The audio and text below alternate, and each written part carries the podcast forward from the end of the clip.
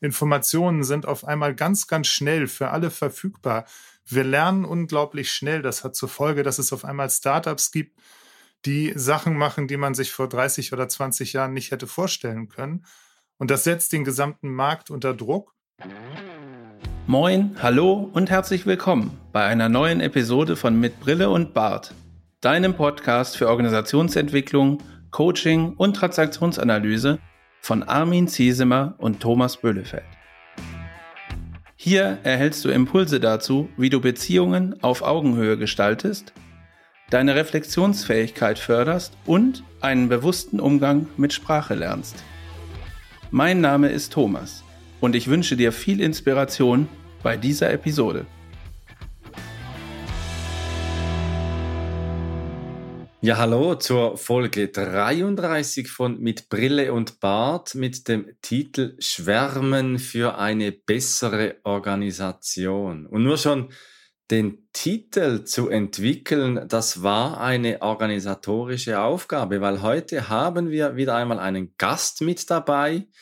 Und das ist Hannes Meinusch, äh, Gründer von Commitment. Hallo Hannes. Hallo Armin, hallo Thomas. Moin Hannes. Und wir hatten einen lebendigen Austausch, den wir im Vorfeld, den wir, den wir in diese 30 Minuten von dem Podcast gar nicht alles mit aufnehmen können. Wir müssen uns wirklich arg begrenzen und begonnen hat das Ganze dann eben in der Inspiration zum Thema vom Handwerk zum Kopfwerk. Was ist Organisation heute eigentlich noch? Hannes, was bedeutet für dich Organisation? Organisation bedeutet die Frage, wie man mit vielen Menschen etwas zusammen macht, was vielen Menschen sinnvoll erscheint. Aber ganz klassisch ist Organisation und auch wie ich sie erlebt habe in Deutschland, tritt halt am meisten in Firmen auf. Und die meisten Firmen, die mir in meiner Vergangenheit begegnet sind, sind mehr oder weniger pyramidal strukturiert, sprich oben sagt ein Chef oder eine kleine Gruppe von Personen etwas an und unten wird ausgeführt und dazwischen gibt es dann halt die Kommunikationskette. Natürlich sind Organisationen heute nicht, also Firmen heute nicht mehr in Reihenform so und versuchen sich auch häufig stark zu verändern, aber viele der Grundzüge von Organisationen gehen halt auf diese eine zu viele Kommunikation zurück. Ne? Also Dunbar-Zahl, einer sagt sieben Leuten was, in der Ebene darunter hat also sieben Untergebene. Die wiederum haben sieben Untergebene. Und wenn du das Ganze sechsmal durchläufst, kannst du irgendwie fast 500.000 Menschen in eine Organisation tun, die so mit Informationen bespielt werden. Das tönt ja sehr logisch und eigentlich ist das ja auch ein Verständnis über lange Zeit, was eine gute Organisation ist. Und jetzt sprechen wir hier heute ja über etwas, das wir nicht wissen können. Was ist denn eine bessere Organisation, Thomas? Ich wollte noch mal einen Schritt zurück machen, weil wir, äh, glaube ich, einen ganz wesentlichen Teil vergessen haben. Wir haben jetzt einen Gast, der Hannes da, und jetzt reden wir über Organisationen und vielleicht fragt sich die Zuhörerin oder der Zuhörer gerade, inwieweit ist denn Hannes überhaupt in der Lage, seine Erkenntnisse da zu bringen? Was hat er überhaupt bisher gemacht? Deswegen mein Vorschlag, Hannes, ähm, stell dich kurz mal vor, wer du bist und was du so gemacht hast bisher. Und dann gehen wir der Frage nach, was ist eine bessere Organisation? Ja, ich bin Hannes Meinusch, 57 Jahre alt, Hamburger, habe Physik und Informatik studiert, dann lange in der Forschung gearbeitet, bin dann aus der Physik in die Informatik geschwenkt, Mitte der 90er, habe im Rechenzentrum gearbeitet, wurde dann zehn Jahre lang vom Lufthansa-Konzern angeheuert, drei in der Lufthansa Technik. Das war auch toll, weil da so schöne Flugzeuge und technisch super Werkstätten waren, also auch Handwerk. Ne, Armin. Und dann bin ich aber in die Beratung gegangen, habe viel IT und IT-Projekte gemacht, bin dann ab 2007 bei Xing gewesen, vier Jahre in einer Führungsposition. Da war das noch relativ klein, kam dann zu Otto, in das Lotse-Projekt, E-Commerce-Ablösung zwei Jahre. Otto auch große traditionelle Hamburger Firma. Habe dann ein Jahr für die Deutsche Post gearbeitet, die E-Post in Berlin als Geschäftsführer und CTO. Und das sind alles Organisationen gewesen, bis dahin, mal die Forschung ausgeklammert, die halt traditionell waren, groß waren oder mit Xing auch einen Startup-Charakter hatten, aber alle irgendwie hierarchisch organisiert waren. Nach der Deutschen Post hatte ich dann so ein bisschen genug von hierarchischen Organisationen. Vor sechs Jahren war das und oder vor sechs, sieben Jahren und habe dann überlegt, es muss auch anders gehen Und äh, dann habe ich mit mich auf die Suche nach Menschen gemacht, weil ich dachte, ich würde gerne ein demokratisches Unternehmen gründen und in einem demokratischen Unternehmen arbeiten. Und für mich war klar, Demokratie heißt auch, es muss jeder einen Anteil haben davon. Darum sind wir auch ein partizipatorisches Unternehmen. Und jetzt sind wir eine Unternehmensberatung bei Commitment seit sechs Jahren am Markt und dieses Gesamtthema, was macht Organisation aus? Wie kann man es demokratischer machen? Weniger feudal, wie die vielen anderen Unternehmungen noch immer ticken. Ähm, wie kriegt man trotzdem was mit vielen Leuten hin, was großartig ist? Wie bekommt man Teile von Organisationen in diesen Flow, den vielleicht viele auch schon mal erlebt haben, wenn es einfach flutscht in der Organisation? Das sind Dinge, die mich sehr beschäftigen und bewegen. Ja, und da haben wir in Folge 25 mit Anke Nierenberg, auch von Commitment, die Folge gemacht From the Bubble und haben dort uns unterhalten über alternative Organisationsmodelle, diese Kreismodelle, Organigramme. John Cotter hat ja auch dieses Thema aufgenommen, äh, diese Veränderungen von Organigramm zu Netzwerkorganisationen. Das sind ja alles Abbildungen von etwas, das dann in der Realität vielleicht ganz anders ist. Und äh, du bist ja auch Physiker und praktischer Physiker und nicht theoretischer Physiker. Und dich beschäftigt ja, so wie, wie ich das gehört habe von dir, die logistische Gleichung, die ja aussagt an einem Punkt, da geht die Ordnung weg und da beginnt das Chaos. Ja, die logistische Gleichung ist halt, also wenn, wenn du Physik studierst, dann kommst du irgendwann an dem Thema Chaostheorie und der, die Mathematik dazu nicht vorbei. Also es kommt dann irgendwann. Und die logistische Gleichung ist halt eine ganz einfache mathematische Gleichung, die dir sagt, wie sich Dinge oder die modelliert, wie sich Dinge über die Zeit entwickeln, wie etwas wächst. Also wenn du einen Babyhund hast und den stellst du jede Woche auf die Waage, dann siehst du, der wird dann größer in unserem Fall ist er 30 Kilo schwer geworden und wenn du das über die Zeit plottest, dann hast du so eine Wachstumskurve. Wachstumskurve, McKinseys bezeichnen das gerne als S-Kurve. Also wenn du dich flach auf die Kurve setzt, geht es erst links rum, rauf und dann wieder rechts rum in den Ausgleich. Ne, Bäume, die wachsen auch so, also bis in Deutschland auf 30 Meter Höhe und dann wachsen sie nicht weiter. Man kann nun mit dieser logistischen Gleichung mit so einem kleinen Faktor das Wachstum beschleunigen, wenn man das will. Xing ist übrigens mit den Mitgliedern auch genau so gewachsen. Ne? Und Wachstumsbeschleunigung, wenn du den Markt nicht veränderst, bedeutet, du gehst bis in die Saturierung deiner Möglichkeiten am Markt hinein. Wenn du dann weiteres Wachstum willst, musst du die äußeren Parameter verändern. Und wenn du diesen Wachstumsfaktor jetzt höher stellst, dann kannst du schneller wachsen entlang dieser Kurve. Und wenn du ihn noch höher stellst, kannst du noch schneller wachsen und auch höher wachsen. Das ist aber begrenzt in der mathematischen Gleichung. Wenn du dann noch höher stellst, passiert was Merkwürdiges. Es gibt so Schwingungen, in die sich dein, dein Wachstum versetzt über die Zeiten. Und äh, wenn du es noch höher drehst, diesen Faktor, dann wird das chaotisch. Und chaotisch bedeutet einfach nur, du kannst das, was dir vorher sehr regelmäßig erschien, nämlich es wird halt äh, entlang einer bestimmten Kurve immer mehr, nicht mehr vorhersagen. In einem Jahr ist ganz viel, im anderen ganz wenig, dann wieder ganz viel, dann mittelfiel. Und das, das heißt eigentlich chaotisch, eine kleine Veränderung, eine klitzekleine Veränderung dieses Parameters, der sogenannte Flügelschlag des Falters am Amazon, sagt man in der Metapher auch gern, hat in so einem System unvorhersagbar große Auswirkungen auf das, was dann passiert. Mich beschäftigt die sehr, die Gleichung. Ich finde die toll. Wenn man es ein bisschen weiterdenkt, dann ist auch diese Mandelbrotmenge zum Beispiel so eine, also sagen wir mal so, die logistische Gleichung ist so eine einfache, eindimensionale Abstraktion der Mandelbrotmenge. Man kann das toll aufzeichnen, schöne Bilder machen und so, und es beschäftigt mich aber auch in Organisationen. Da haben wir ja in den Show Notes, äh, wenn du, liebe Hörerinnen, lieber Hörer, dich mehr dafür interessiert, dein Modell, Hannes, das du da entwickelt hast auf der Homepage, haben wir in die Show Notes auch eingefügt, dass du mal dir visualisieren kannst, wie diese logistische Gleichung mit diesem Lambda, diesem Faktor dieser Veränderung äh, auch wirken kann. Und jetzt geschieht ja Organisation eben nicht unbedingt so chaotisch. Wir erleben das im betrieblichen Gesundheitsmanagement im Moment mit viel Unsicherheit in Organisationen. Was wird morgen sein? Wir können nicht mehr einfach unreflektiert das Gestern auf das Morgen übertragen. Und jetzt sind ja viele Organisationen getrimmt auf Effizienz, auf Prozesse, auf Standards in ihrem unterschiedlichen Kontext und es scheint, alles verändert sich. Ja, und das ist ein ganz wesentlicher Punkt. Ne? Das hatten wir auch in der Folge mit Anke ja gesagt, wie gute Organisationsstrukturen aussehen können und hatten dann auch festgestellt, es muss auf jeden Fall so sein, ähm, dass sie veränderungsfähig ist ne? und dass es nicht die Organisationsform äh, gibt, die immerwährend sozusagen hilft, sondern das wird sich im Laufe der Zeit auch verändern.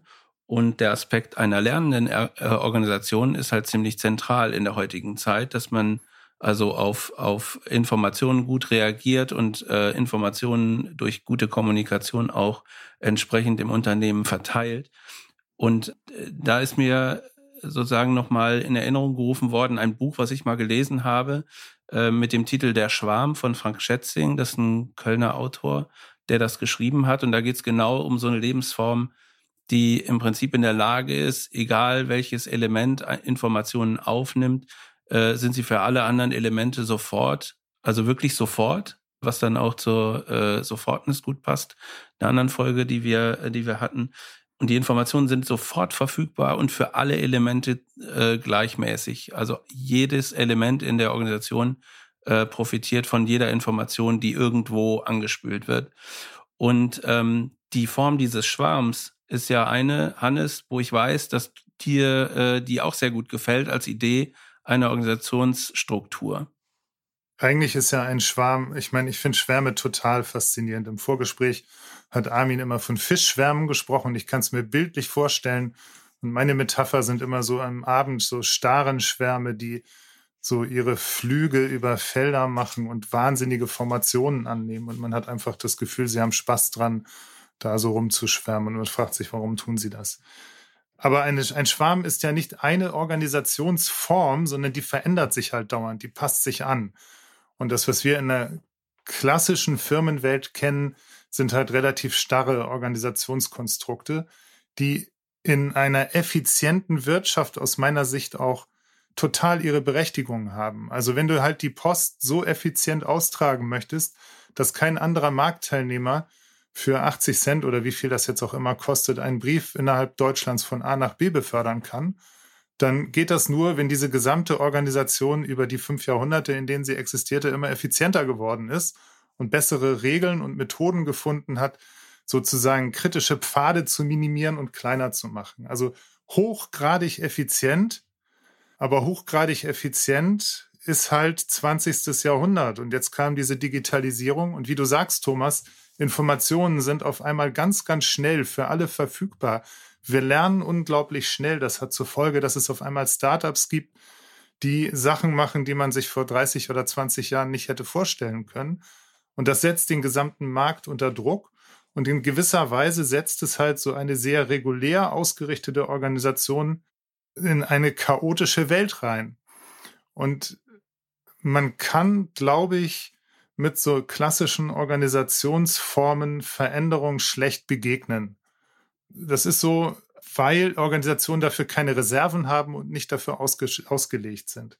Jetzt hast ich du, zitiere jetzt, ja, Armin. Ja, Thomas, jetzt hast du das Thema Lernen, Lernprozess. Auch unser Podcast, den wir immer wieder produzieren, ist ja auch einfach eine Lernreise. Ich merke immer wieder, was ich auch dazu lerne mit jedem Gespräch, äh, mit jeder Aufnahme, mit jeder Folge und ganz anders mit Lernen umgehe. Und jetzt, Hannes, sagst du, ja gut, äh, Effizienz ist 20. Jahrhundert, jetzt sind wir in der Digitalisierung.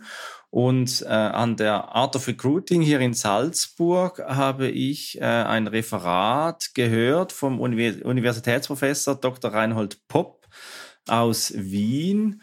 Und er sagt, in der heutigen Zeit gibt es eigentlich zwei große Offensiven und das ist zum einen die Digitalisierungsoffensive und auf der anderen Seite die Humanisierungsoffensive. Also wie kommt Mensch und Technologie zusammen? Ich habe manchmal so das Gefühl, der Mensch mit seiner forschenden Tätigkeit hat die Fähigkeit, seine urtümlichsten, seine ursprünglichsten Impulse, Beziehung zu gestalten, aufzugeben für Digitalisierung.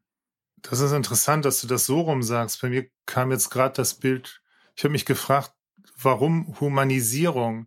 weil ich glaube nicht, dass das Interesse einer Kooperation, einer Firma ist, human zu sein. Also intrinsisch. Ne? Du, das bist du halt, damit die Leute zufrieden sind, damit du heute überhaupt Fachkräfte bekommst. Aber das Ziel einer Firma, ich, ich überzeichne immer alles bewusst, um im Kontrast das Bild deutlich zu machen. Natürlich sind Organisationen nicht rein so. Aber das Ziel einer Organisation ist es, Geld zu verdienen und wirtschaftlich erfolgreich zu sein. Aber tatsächlich in der IT haben wir eine extreme Verlagerung zum Beispiel vom, wir hatten das vorher in den Vorgesprächen, vom Handwerk zum Kopfwerk. Wir arbeiten mit Wissensarbeitern. Das heißt, dieses klassische Paradigma, der Chef meines Chefs, der weiß besser, wie die Dinge funktionieren, die ich mache.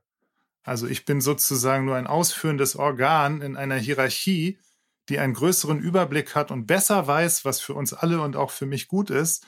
Das trifft überhaupt nicht mehr zu bei zum Beispiel IT-Arbeit, weil so ein Programmierer, der in seinem Framework etwas macht, der ist so tief drin als Experte, dass wahrscheinlich sein Teamleiter, sein Abteilungsleiter ihm schon überhaupt keine Tipps mehr geben kann. Das heißt, wir müssen mit, wir verlagern die Intelligenz von Organisationen auf die Arbeitsebene, wenn es eine Wissensorganisation ist, steuern die aber noch mit Methoden, also häufig mit Methoden, ähm, aus der Industrialisierung, wo halt nur wenige dann denken und ansagen durften. Also eine Diskrepanz zwischen, wo Entscheidungen getroffen werden und wo sie getroffen werden müssten. Und das führt dann dazu, Thomas, glaube ich, was du sagst, so zu, zum Thema Netzwerk. Ne? Also wie kriegt man eine klassische Organisation netzwerkiger hin? Ne? Also Effizienz ist auch toll, für das, was man immer regelmäßig macht, aber es braucht heute also auch noch mehr als Effizienz. Ich glaube vor allen Dingen, dass das eine das andere be äh, bedingt. Ne? Also ohne Netzwerk wirst du auch nicht äh, auf Dauer effizient sein können in der in der heutigen Welt. Und für mich ist das äh, auch kein kein Widerspruch oder irgendeine Art von Zweigleisigkeit, wenn wir über Digitalisierung und Humanisierung ähm, sprechen. Hannes, ich sehe das ein bisschen bisschen anders als als du an der Stelle ähm, dass die Humanisierung, ich verstehe sie zumindest so, ne, dass wir sagen, Digitalisierung äh, ist dazu da, dass, weiß ich nicht, gut überschaubare Prozesse, wenn man das so sagen will, das ist ein bisschen holprig, äh, gut äh, überschaubare Prozesse zukünftig von Maschinen übernommen werden. So, das, was heute vielleicht eine Herrscher von Menschen macht, das kann zukünftig halt vielleicht eine Maschine dann tun. Aber es wertet sozusagen die Arbeitskraft der Menschen aus meiner Sicht auf. Also es werden Menschen für viel komplexere Entscheidungen immer noch gebraucht und für das Entwickeln komplexerer äh, Umgebungen oder Arbeits, neue Arbeitswelten neue Arbeitsaufgaben, da ist halt der Mensch wieder im Mittelpunkt aus meiner Sicht. Und das finde ich grundsätzlich erstmal gut so. Und mir gefällt halt ähm, in dem Zusammenhang gut der Gedanke des Netzwerkens. Also wie kriegen wir Wissen gut verteilt, dass auch andere Firmen davon vielleicht profitieren können und insgesamt ganz neue Möglichkeiten erschaffen werden. Und da spielt natürlich auch dieser Schwarmgedanke eine, eine große Rolle in, in, in meinen Augen. Und wir hatten das im, im Vorgespräch ja mal irgendwie andiskutiert, wofür ist so ein Schwarm eigentlich gut? Warum funktionieren Schwärme in, in der Natur besonders gut? Einmal dieser Schutzmechanismus. Ähm, dann gibt's vielleicht auch Jagdgemeinschaften, keine Ahnung, äh, von, von äh, äh, Raubtieren, die sich zusammentun, um Beute zu machen, weil sie es alleine nicht so gut können. Aber es gibt noch einen wesentlichen anderen Aspekt. Also die Frage, die ich mir da halt stelle, ist, ähm, wenn man so Schwärme anguckt, ähm, dann machen die ja etwas, was das Individuum der Einzelne nicht schafft. Ne, sie sind größer, sie reagieren auf äußere Sachen. Also wenn einer im Schwarm sagt, nee, da schwimme ich nicht lang oder da fliege ich nicht hin, dann folgen andere ihm und dann bewegt sich dieses ganze Konstrukt. Und wenn du sagst, ähm, besserer Schutz gegen Fressfeinde oder weiß, weiß ich, bei Vogelschwärmen vielleicht besseres Zugverhalten oder so, dann ist das etwas, was den Schwarm in Gänze betrifft. Ich glaube nicht, dass das Individuum, der einzelne Vogel oder der einzelne Mensch oder der, wenn er sich schwarmartig verhält oder der einzelne Fisch, denkt, oh, das ist ja toll, jetzt werde ich nicht gefressen, jetzt kann ich besser fliegen, jetzt überlebe ich besser. Und ich habe, wenn man so einem Sternenschwarm zuguckt, dann macht das Freude zuzugucken. Und ich denke dann immer, die haben vielleicht einfach auch Freude daran. Das macht einfach Spaß. Vielleicht haben die einfach Spaß, am Abendhimmel so rumzufliegen weil es irgendwie sich so toll anfühlt. Also da so kommt mir das vor. Und dann denke ich, vielleicht ist die Belohnung des Einzelnen im Schwarm einfach Freude an diesem Zusammen was machen. dass es irgendwie toll ist, sich gut anfühlt, im Flow, die Geschichten, die wir erzählen über die Teamereignisse, die wir erlebt haben, Krisenbewältigung oder so, wo dann alle sagten, das war doch toll, da haben wir bis zwei Uhr nachts reingehauen. Und es war irre. Das heißt, vielleicht wissen wir oder die Teilnehmer im Schwarm aus dem Bauch heraus schon, was gut ist oder was nicht so gut ist. Fühlt sich gut an. Und vielleicht muss ich nicht für jede Veränderung nur mir das durchrechnen, die KPIs vorlegen, eine Simulation machen, erklären, warum das wirtschaftlicher ist als das andere, sondern vielleicht kann man im Schwarm auch darauf vertrauen, wieder auf den Einzelnen, auch auf das Bauchgefühl der einzelnen Person. Das fühlt sich gut an, das ist richtig so. So wollen wir es machen. Also das, das ist ja dann wieder ein, ein gemein, eine Betonung des Gemeinsamen unter Menschen mit Digitalisierung, mit den Möglichkeiten, die uns heute zur Verfügung stehen. Und was uns ja treibt, ist die Frage eben, was ist eine bessere Organisation? Wofür schwärmen wir im Sinne des Schwarms, des Schwarmdenkens, aber eben auch das Thema, Hannes, das du jetzt aufnimmst, das Thema der Begeisterung. Was begeistert uns? Was, was schafft uns Freude? Äh, wo ich dann manchmal schon nachdenke, ja, ist dann Freude das Einzige? Du hast das Thema Zweck äh, und äh, Rendite am Schluss dann auch ähm, beschrieben. Und diese Gedanken eigentlich, die sind ja gar nicht so jung. Schon äh, Paulus hat ja in seinem Brief geschrieben, wo all, wären alle zusammen nur ein Glied, wo bliebe dann der, der Leib im 1. Korinther 12, Vers 19. So aber gibt es viele Glieder und doch nur einen Leib. Das Auge kann nicht zur Hand sagen, ich bin nicht auf dich angewiesen. Der Kopf kann nicht zu den Füßen sagen, ich brauche euch nicht. Und aus der transaktionsanalytischen Perspektive geschaut, gibt es so einen äh, Entwicklungszyklus, äh, der auf der einen Seite eben Abhängigkeiten beschreibt und Abhängigkeiten nicht äh, verstanden als äh, abhängig zu sein, sondern im Sinn der Beziehungsgestaltung. Und ich meine, da geht es eben darum, wechselseitige Beeinflussungen, wechselseitige Abhängigkeiten in Führungsprozessen oder in der Organisationsgestaltung insgesamt zu fördern, dass eben so ein, ein gemeinsames Schwingen miteinander, wie du das beschrieben hast, Hannes, sehr schön mit diesen starren oder eben, ich mag mich erinnern, äh, an einen Tauchgang mit seinem Schwarm von Goldfischen, äh, wo das Sonnenlicht da unter Wasser durch dieses Wrack eingefallen ist und diese kleinen Glasfische sich wirklich einfach wunderbar, fast schon magisch miteinander bewegt haben, wo ich mich dann schon frage, hat das noch mit Denken zu tun? Wer steuert das Ganze? Und das ist das, was du, Thomas, dann sagst von Schätzing.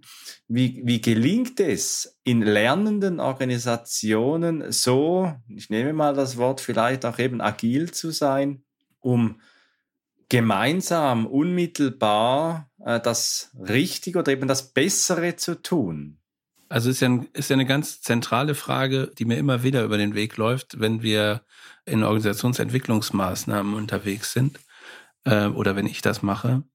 Dieser Spaßfaktor in Zusammenhang mit in Beziehungen stehen und Beziehungen pflegen und äh, Augenhöhe herstellen und so weiter, spielt eine Rolle, nämlich immer dann, wenn man sagt, ey, versucht euch doch mal zu erinnern und vielleicht machst du das, liebe Zuhörerin, lieber Zuhörer, vielleicht auch mal, sich dran erinnern, zu welcher Zeit oder zu welcher, zu welchem Anlass war denn die Zusammenarbeit mit anderen Menschen besonders erfolgreich, hat besonders viel Spaß gemacht und war vielleicht auch irgendwie geil. Also Hannes hat es ja eben gesagt, wir haben manchmal bis zwei Uhr nachts irgendwie durchgearbeitet äh, und es war trotzdem irgendwie cool, weil die richtigen Leute zusammengekommen sind. Und das ist sehr häufig eine Frage, die dann beantwortet wird, na ja, es gibt sowas wie, weiß ich nicht, Task Forces oder so werden die dann häufig genannt, die sich um irgendwelche Spezialthemen kümmern müssen, die gerade irgendwie schief liegen. Also entweder gibt's gerade eine konkrete Störung im Betriebsablauf oder sonst irgendwas, muss ganz dringend gefixt werden. Und dann werden plötzlich aus unterschiedlichen Disziplinen Leute zusammengebracht, die in einer äh, geschützten Umgebung, meistens in einem separaten Büro oder so, disziplinübergreifend zusammenarbeiten und auch fokussiert an einem Thema äh, arbeiten, möglicherweise auch Überstunden machen dann in dem Fall und sich wirklich total darüber gefreut haben, so in der Retrospektive, wie geil diese Situation war. Und da geht's halt genau um Spaß, da geht's auch um Schwarmwissen. Also man gibt sich gegenseitig Informationen und versucht gemeinsam Lösungen zu finden. Und da geht's dann eben auch darum, Beziehungen auf Augenhöhe zu pflegen und nicht irgendwelche hierarchischen Strukturen abzubilden. Ja, und wir sind ja jetzt auf einer Ebene, wo wir den Spaß, die Freude äh, sehr stark betonen und mir begegnen dann immer wieder in Jobcoachings Menschen, die auch viel Überstunden gemacht haben, die auch sehr viel gearbeitet haben, aber alles andere als Spaß dabei empfunden haben, darunter gelitten haben, krank wurden. Und äh, da ist ja dann schon die Frage, welche Wirkung soll denn eigentlich erzielt werden und wie bringt man eben Menschen dazu oder wie können Menschen partizipieren in Systemen, äh, dass etwas passiert. Wenn wir noch ein bisschen beim Spaß noch bleiben, Thomas, du hast dieses Video von The Lone Nut noch eingebracht, das du auch, äh, wenn du zuhörst, in den Show Notes findest, wo so einer tanzt auf der Wiese und dann passiert was. Ja, das ist ein ganz wichtiger Moment dann. Also einer, äh, ein, ein Mensch geht halt los und fängt an irgendwie zu tanzen auf nicht ganz nachvollziehbare Art und Weise, sieht ganz lustig aus in dem Video, aber spürt halt die Musik. Und äh, die Magie passiert nämlich genau dann, wenn die erste weitere Person sich anschließt und mitmacht. Und ähm, plötzlich kommen dann aus allen Ecken und Enden irgendwelche anderen Leute noch dazu und äh, tanzen eben auch und daraus wird dann eine richtige Bewegung und irgendwann sind halt alle, die in dem in dem Videoausschnitt zu sehen sind, äh, aufgestanden und tanzen und machen genau das, was vorher nur einer getan hat und vielleicht erstmal nur beobachtet worden ist, so nach dem Motto, was macht der denn da? Was sind denn das für Bewegungen? Das ist einfach ein schönes Beispiel dafür, ne? dass jemand, der sozusagen eine Bewegung anführt, auch Follower braucht, sonst erzielt es keine Wirkung. Ja, und du hast etwas ganz Schönes gesagt. Der, der die Musik hört. Und wer hört denn die Musik, Hannes? Du hast uns gesagt im Vorgespräch, dass du auch äh, Chorerfahrung hast. Ich habe früher in verschiedenen Chören gesungen und ich kann mich so an einen Chorwettbewerb erinnern wo ein Chor, ein sehr guter Chor gesungen hat. Die waren gut, die waren spitze. Und dann haben die aber in ihrem Konzert einen Moment gehabt, der über alles herausragte, der so strahlend rausklang. Man hatte so das Gefühl, alle Obertöne dieser 30 Leute klingen zusammen. Also sie haben gleichzeitig gehört, gesungen und für einen Moment so ein, so ein Glanzmoment gehabt. Ein oder zweimal war das in diesem Konzert so. Da haben sie wahrscheinlich unglaublich viel, viel trainiert, um das zu machen. Um, du hast das ja, wie gesagt, mit Holzhacken und Wasser tragen und dann irgendwie Holzhacken und Wasser tragen gesagt, Armin, und dann ein bisschen Spaß haben. Also sie haben bestimmt viel trainiert und dann dieses, dieses tolle Flow-Moment gehabt. Und ich finde auch die, diesen Korintherbrief interessant, weil wenn du Menschen anguckst, dann sind die ja sehr unterschiedlich, auch unterschiedlich stark und unterschiedlich schwach. Und dieses Zusammengehörigkeit und individuelle Stärke und individuelle Schwäche zusammenzubringen, ist eine wunderschöne Metapher, finde ich, für Organisationsentwicklung.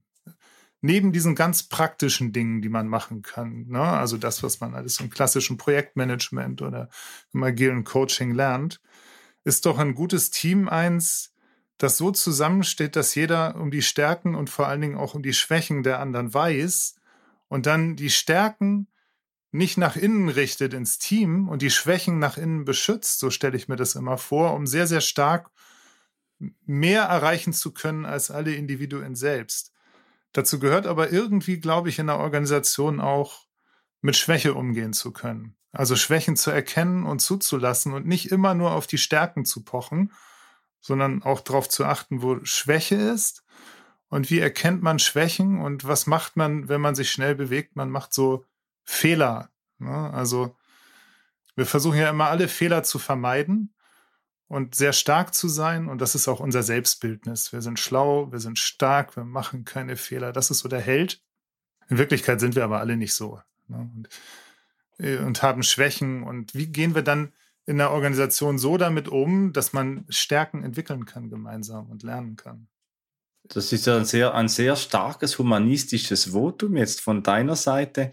Du meinst äh, nur, weil ich vorhin gesagt habe, dass ich nicht glaube, dass Organisationen äh, als Ziel genau, haben, humanistisch zu sein, dass ich da nicht dafür wäre. Das ist ja nicht so. Es ist ja die Frage nach Zweck und Wirkung äh, in Organisationen und was ja Organisationen auch sehr stark prägt, ist ja der Verstand, die Vernunftsorientierung. Also was ich noch Betriebsökonomie studiert habe, habe ich so diese langen Listen äh, in diesen Lehrbüchern gelesen, was alles für rationale Argumente für einen Strategieentscheid oder gegen einen Strategieentscheiden.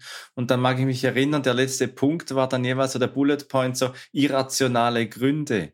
Und das, das, das fand ich dann immer noch interessant, das geht mir auch nach, weil da gibt's ja noch mehr neben dem Intelligenzquotienten, der ja vielfach auch in Bewerbungsthemen äh, gezählt wird, mit äh, man macht IQ-Tests als, äh, als Bewerbung und dann gibt es ja dann auch das Thema, dass dann Menschen miteinander sprechen und sagen, ja, vom Gefühl her passt es am besten und haben dann das Gefühl, wenn sie nahestehende Menschen einstellen, dann würde die Diversität im Team steigen. So zumindest äh, eine Gegenposition von äh, Professor Dr. Uwe Canning, der auch an der Art of Recruiting ähm, ein Referat gehalten hat zu Rekrutierungsmaßnahmen. Er ist äh, Professor für Wirtschaftspsychologie an der Hochschule in Osnabrück.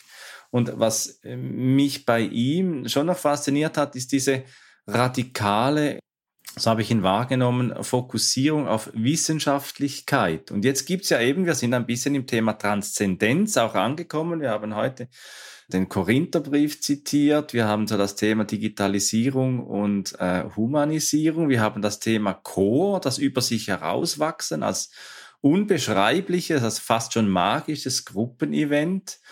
Und dann die Frage, ja, wo hat denn die Transzendenz, die Spiritualität in Organisationen ihren Raum? Ein schwieriges Thema mit der Spiritualität, wenn du mit einem Naturwissenschaftler sprichst. Aber ähm, auch als Naturwissenschaftler erkennt man ja die Grenzen seines Modells an und weiß eben, wofür es super stark und gut ist und wie die Sprache der Naturwissenschaft Dinge beschreiben und in weiten Teilen vorhersagen kann, die uns ganz viele Dinge heute überhaupt erst ermöglichen. Also diese ganze Digitalisierung, das, was wir, was wir erleben, ist ja auf Basis dessen.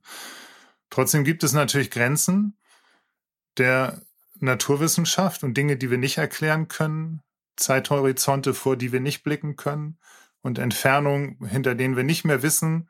Ne, wie heißt jetzt dieser Stern, der am weitesten entfernt ist? Habe ich gestern im Podcast gehört, hat so einen Elbennamen, irgendwie Arondell oder äh, ich, ich sag's jetzt falsch, müssen wir richtig sagen. Aber dahinter können wir halt nicht blicken, das wissen wir nicht.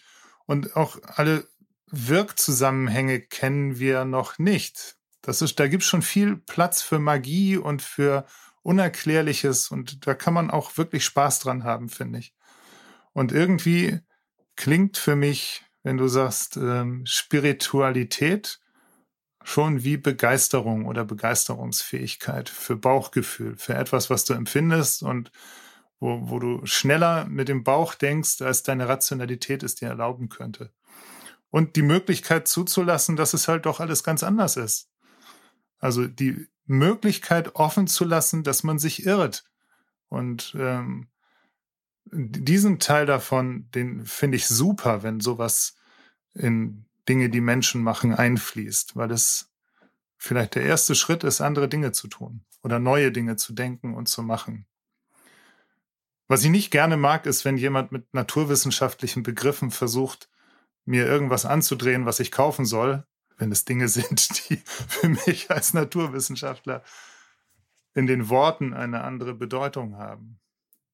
Trotzdem fände ich es sehr schön, wenn Organisationen Dinge zulassen, die sich außerhalb von Excel-Spreadsheets und SAP-Reporten befinden. Es ist ja ein wesentlicher, äh, wesentlicher Punkt, den du ansprichst, Hannes. Zum einen äh, diese Begeisterung, die du, die du ansprichst, dieses Bauchgefühl, was, was eine Organisation oder was einzelne Menschen auch entwickeln können. Wahrscheinlich, äh, vermutlich mal, ich bin da nicht so bewandert, aber lässt sich das auch irgendwie biochemisch äh, äh, erläutern, was da im Körper passiert, um so ein Gefühl auszulösen. Aber für mich war der wesentliche Punkt, ähm, dass das viel schneller geht im eigenen Körper. Also wir spüren es praktisch sofort, äh, ob sich irgendwas richtig oder falsch anfühlt, ob es irgendwie nach Spaß sich anfühlt oder nach Qual. Ähm, und muss nicht erst noch analysieren, sind das jetzt die richtigen Botenstoffe, die da gerade in meinem Körper unterwegs sind und so weiter. Diese, diese Unmittelbarkeit des, des eigenen Körpergefühls finde ich total wichtig in so einem Zusammenhang. Und dann geht es eben nicht nur darum, die Möglichkeit in Betracht zu ziehen, vielleicht falsch zu liegen, sondern wir haben das im Vorgespräch auch gesagt, die Lust daran haben, falsch zu liegen. Also echt mal in neue Wege zu denken und in, äh, in, in neue Perspektiven einzutauchen und nicht die ausgetretenen Pfade zu be, be, benutzen, finde ich total wichtig. Ne? Und solche Pioniergeist, hätte ich jetzt fast gesagt, solchen Pioniergeist in der Organisation zuzulassen und nicht nur am Rand, sondern das als, als treibende Kraft zu verstehen, das wäre ein echter, ein echter Change, glaube ich, in den Organisationen. Das ist cool, ne? Mach mal so eine richtige Arschbombe auf der Dinnerparty, wo alle im Anzug rumstehen ins Pool. Lust auf Fehler, ja, finde ich sehr gut. ich stelle mir das gerade bildlich vor, das wird bestimmt, das wird bestimmt lustig. Ja, Freude am Fehler machen, Freude am Experimentieren. Man spricht ja in der einen oder anderen Organisation auch von gesunden Lebensläufen. Das sind dann so heute die, die so stromlinienförmig entstanden sind und an Vielfalt und Diversität dann eben auch mangeln und wo dann Menschen äh, in Organisationen kommen, die wenig gelebt haben, eigentlich aus meiner Wahrnehmung, sondern wirklich einfach Funktionserfüller dann werden. Und wenn ich euch so zuhöre jetzt noch gegen Ende unseres Podcasts, dann geht es ja schon darum, ab ins Leben zu gehen und das Leben auszukosten, zu schwärmen, wirklich zu schwärmen für das eigene Leben, Freude zu haben an dem, Hannes, was du gesagt hast, als Star äh, oder eben als Glasfisch, eben selbst Freude zu haben in der Luft oder, in, oder unter Wasser und auf der anderen Seite eben gemeinsam in der Organisation, in der du bist, auch äh, Wege zu finden oder Wege zu suchen miteinander, gerade wenn du Vorstand oder anderer Verantwortungsträger aus bist, zu überlegen, wie schaffen wir es, Lust am gemeinsamen Tun, zu schaffen, ins Schwärmen zu kommen, um ein Schwarm zu werden. Noch einmal diese Lone Nut Geschichte, wo einfach einer beginnt zu tanzen und am Schluss tanzen viele denselben Tanz in ihrer eigenen Form.